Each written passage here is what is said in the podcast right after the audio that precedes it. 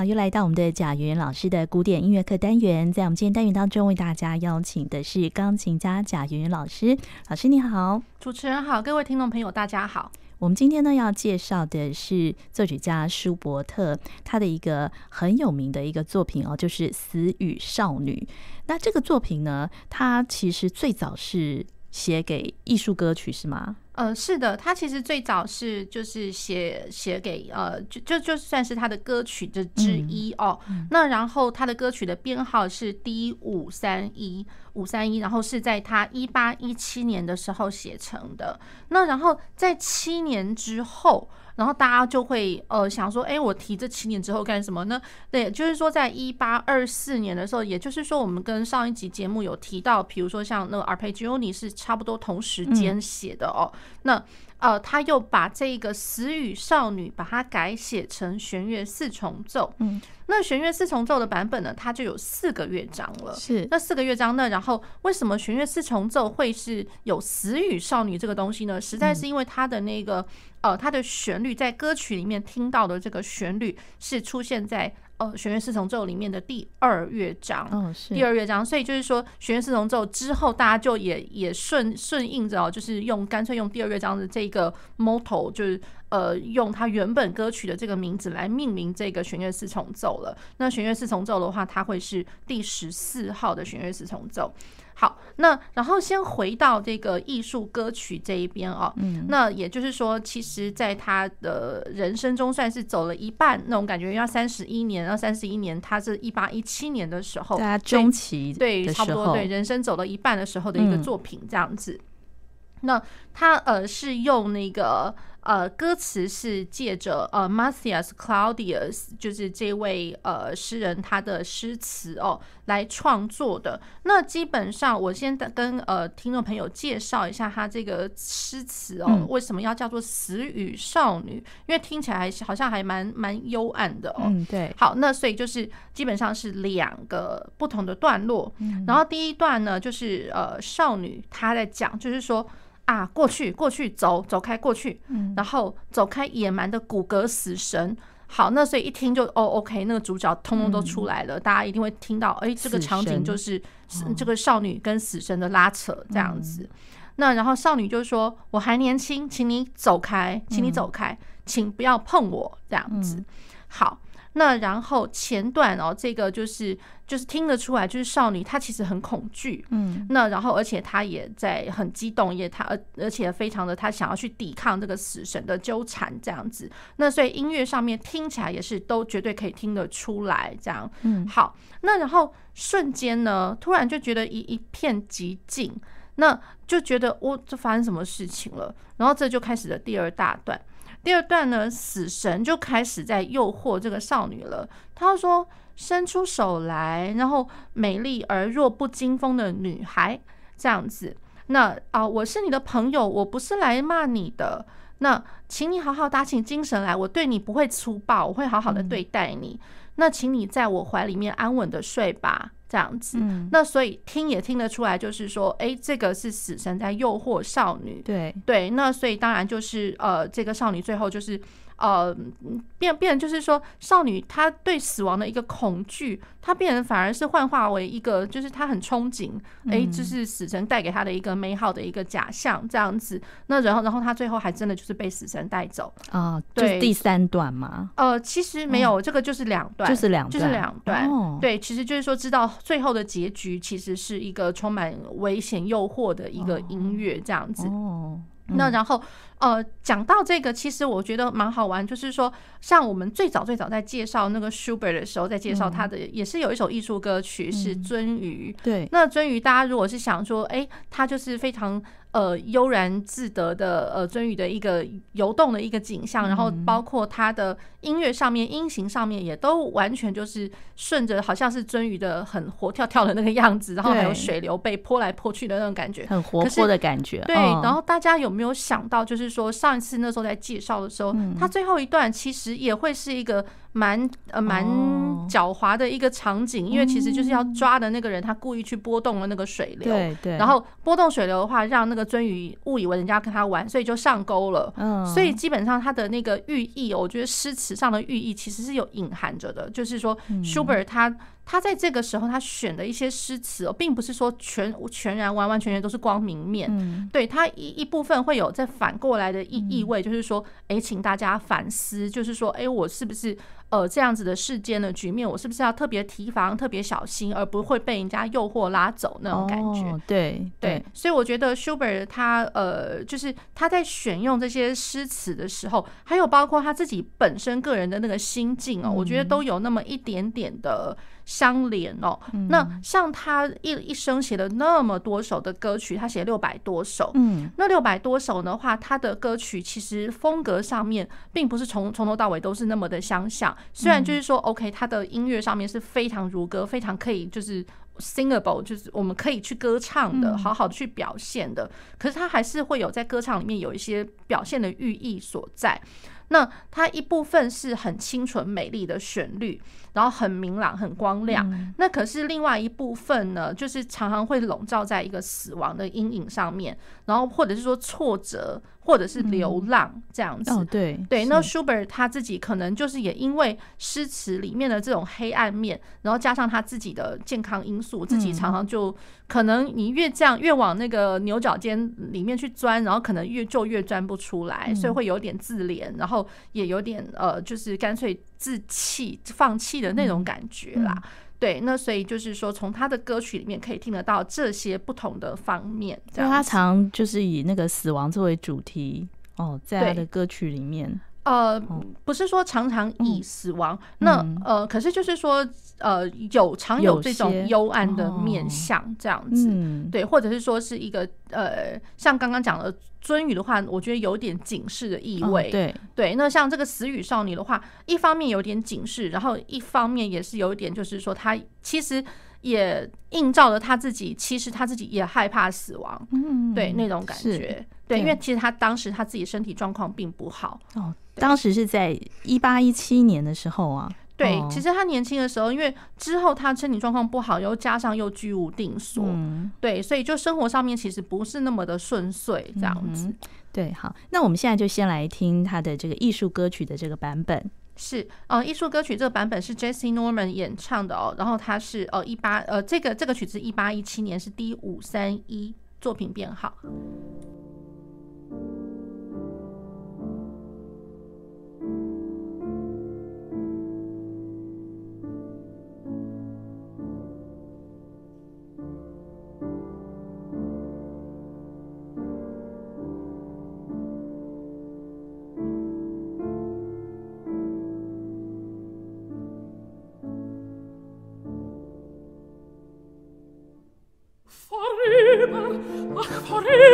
Keep feels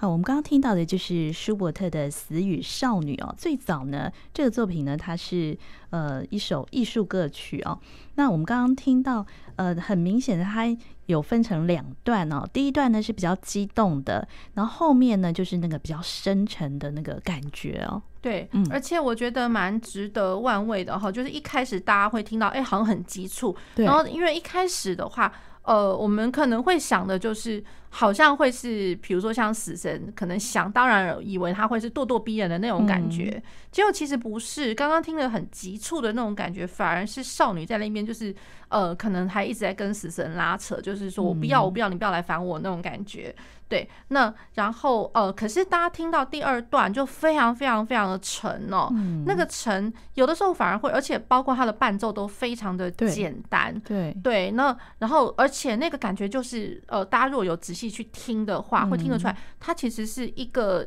呃音节，就是说我一个德文的发音，一个字歌词的那个字的发音，然后一个音节正好就是对着一个音。对，而不是说常常会就是呃，非常的就是说我一个音节，然后可能好几个音去拉长它这样子。对，所以那种感觉就是其实是蛮讲话式的，可是是很慢，很讲话式的语调。那然后又很沉，我然后有一点像是呃。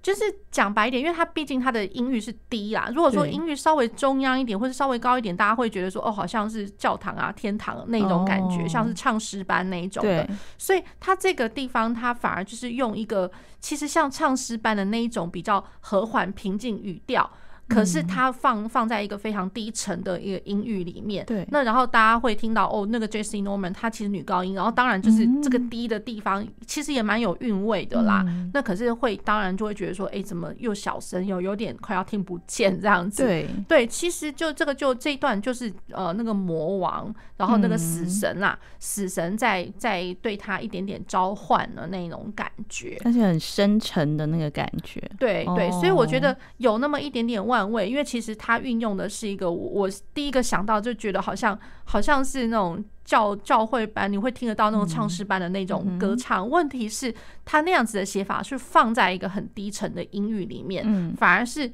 对比了一个，就是根本是一个死神，然后是一个不好的东西来来运用这样子的一个素材，嗯，对，所以我觉得这个是蛮值得玩味的。对，所以这个呃艺术歌曲的部分，舒伯特是是在一八一七年完成的。那之后呢，隔了七年，他又有弦乐四重奏的版本，就一八二四年了。对，一八二四年的时候，他又写了一个弦乐四重奏的版本。嗯、那然后，呃，这个就是作品编号是 D 八一零八一零。所以也就是说，其实我觉得，呃，看他的作品编号，其实很容易去可以去分辨出来，这个说这个是他的前中晚期这样子。嗯、那这个的话，已经算是很后面，因为他的作品编号很后面的了。对，那然后呃，因为他其实最后的那几年，比如说一八二七、一八二八，他的作品编号也不过就是到九九多少这样子，所以这个八的话，其实已经是算后面的了。嗯，好。那然后它总共是四个乐章，那他的弦乐四重奏，其实我觉得也是多多少少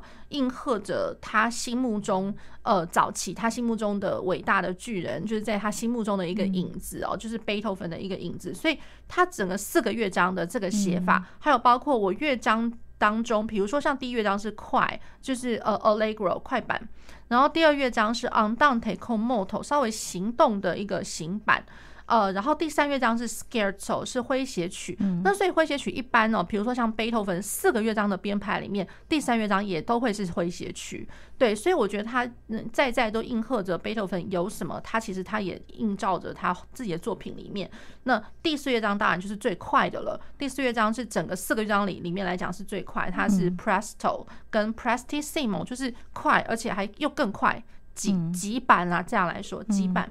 好。那然后，尤其是第四乐章哦，其实听起来有点像是那个塔朗泰拉的那种感觉。嗯对，所以我觉得这个也蛮万味的，因为塔朗泰拉的话，哒哒哒哒哒哒哒哒，或者是哒哒哒哒哒哒哒哒哒，就是指蛮急促的这样子的一个旋律哦。嗯，那其实呃，那这不是旋律，是节奏，急促的这个节奏。那其实，在贝多芬的，比如说他的第四乐章，有的时候也会听得到像是塔朗泰拉的这样子的一个一个做法哦。比如说像他的哦，贝多芬的钢琴奏鸣曲，他的三十一之三。最后那个乐章，哒当哒当哒当哒当哒当哒当，然后左手是滴答滴滴答滴滴答滴滴答滴滴答滴，然后这样子一直滚动的。嗯，那然后包括像 Schubert 他晚期的钢琴奏鸣曲啊，在他的那个九五八里面 C 小调最后一个乐章，呃，也是一样，都会是唐朗泰拉的那样子的一个一个节奏的一个做法。对，那所以我觉得蛮蛮值得玩味的，就是其实他在最后一个乐章喜欢做这样子的事情。嗯，好，那然后当然第二乐章就是大家所熟知的死与少女的一个这个主题。那可是呢，就是说，那呃死与少女，它其实好像还是会有一个像是除了这个死与少女，大家会听得到是。是魔王的那一段，对，滴滴滴滴滴答滴滴答当这一段，嗯，那其实他在其他乐章，因为他一开始的时候滴哒哒哒当，第一乐章这个地方当哒哒哒当，好，那这个的呃主题的一个呃素材，它的节奏其实听起来就好像，我觉得像是命运在敲门哦，对，那所以比如说命运敲门当。哒哒哒当，最后你如果光去讲那个长音最后的那那几个急促的哒哒哒当三连音加上最后那一拍这样子，其实大家应该会联想得到，这这跟那个贝多芬第五号命运交响曲有什么两样？嗯，哒哒哒当，虽然嗯。虽然贝多芬命运那个并不是并不是三连音，它是嗯。哒哒哒当，嗯哒哒哒当，那可是再怎么样觉得通通都是在。呃，在敲门，knocking the door 那种感觉，同样的效果，对，同样的效果，而且这样子的一个呃，我们把它叫做就是 fate motto，就是命运的一个 motto，一个主题哦。那其实就是说，呃，第呃第四乐章也是有听得到一点那种就是 fate motto 的那种，不管是节奏或者是说旋律这样子。对，所以我觉得呃，其实就是说在呃，不是说只有第二乐章是死。跟死亡有关，死与少女，其实它的一一跟四，其实也是会有笼罩在这样子的一个一个阴影里面，这样子。对，所以我觉得这个蛮值得玩味。然后死与少女的话，第二乐章它是主题与五个变奏，然后再加上一个呃尾奏扣打，这样。对。好，然后扣打的话，其实我觉得也蛮有意思的。这个待会就是哦，我们听到第二乐章的时候，可以就是跟各位呃听众朋友介绍一下，这样。好，对。那所以它这个四个乐章，除了第二乐章是采用私语少女的那个素材之外，其他的三个乐章它的主题之间有关联性吗？呃，其实就是关联的话，我觉得就是主要就是那个命运的那个节奏吧，哦、对，那个 fate motto 或者命运的节奏，或是小小的那个小小动机这样子，嗯、对，所以是一跟四都有这样。嗯，好，对，那我们现在先听它的第一乐章，嗯。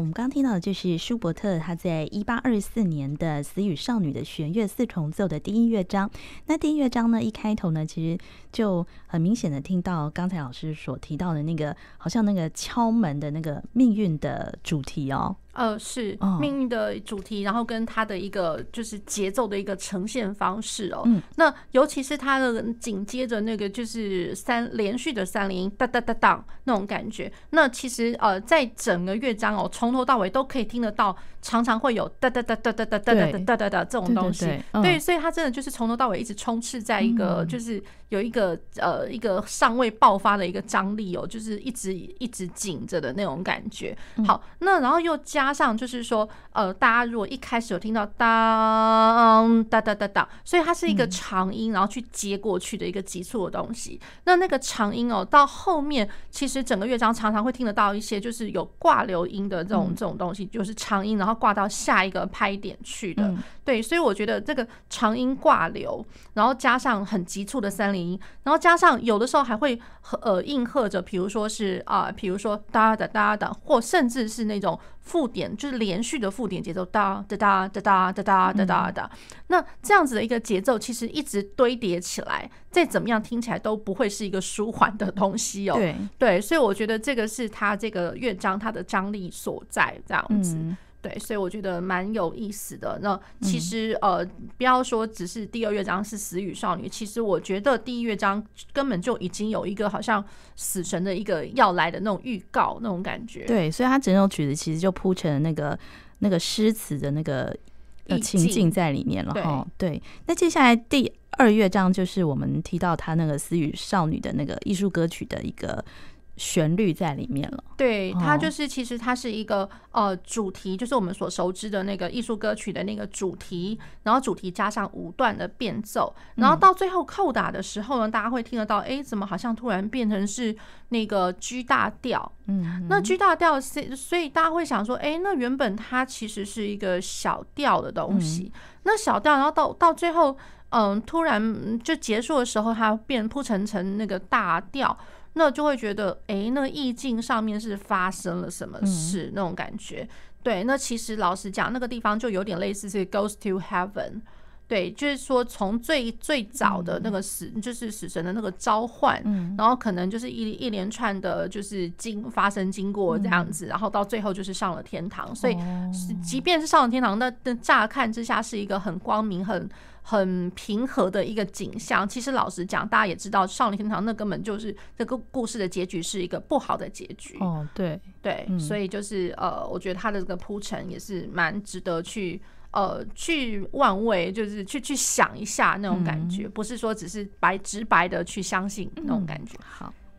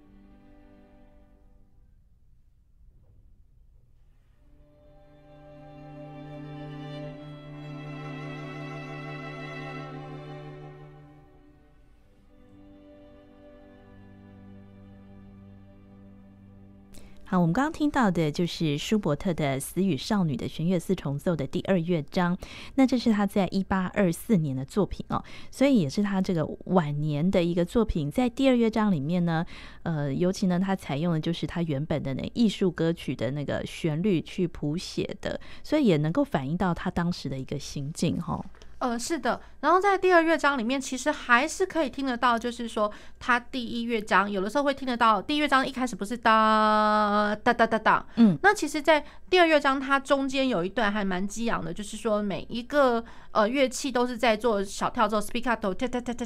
然后的那个 cello 的部分啊它就是有哆哆滴滴哒哒哒滴哒哒哒，然后一直有哒滴哒滴哒，连续的复点节奏。那所以在在的也都还是暗示，就是说我第一乐章有什么东西，我第二乐章也一一样就直接来了。所以有那么一点点，就像是贝多芬他的写法，像 cyclicism。对，就是说我前面有的，然后我在后面一个乐章也突也也拿来用一用，这种感觉，让让大家就会觉得好像是在变化中，你还可以看得到一个统一的东西，就是这个命运的一个节奏。好，那然后。最后，最后，呃，刚刚有跟各位听众朋友提到，比如说上天堂的这个部分哦，那它其实就是从很激昂的部分，然后一路就是 piano，然后 pianissimo，然后到最后两行的时候，基本上全部都是 pianissimo，都是极弱奏。那极弱奏，然后又加上我的节奏慢慢慢慢趋缓了，然后就好像就回到我刚刚一开始讲，就是说一个音节一个音这样一个拍子这种感觉。对，那然后它慢慢慢慢逐渐的凋零这样子。嗯，对，好，我们今天呢介绍他的第一跟第二乐章，那我们在下次呢还会再呃继续介绍他的第三跟第四乐章。那我们今天也非常谢谢贾元老师，谢谢主持人，谢谢各位听众朋友。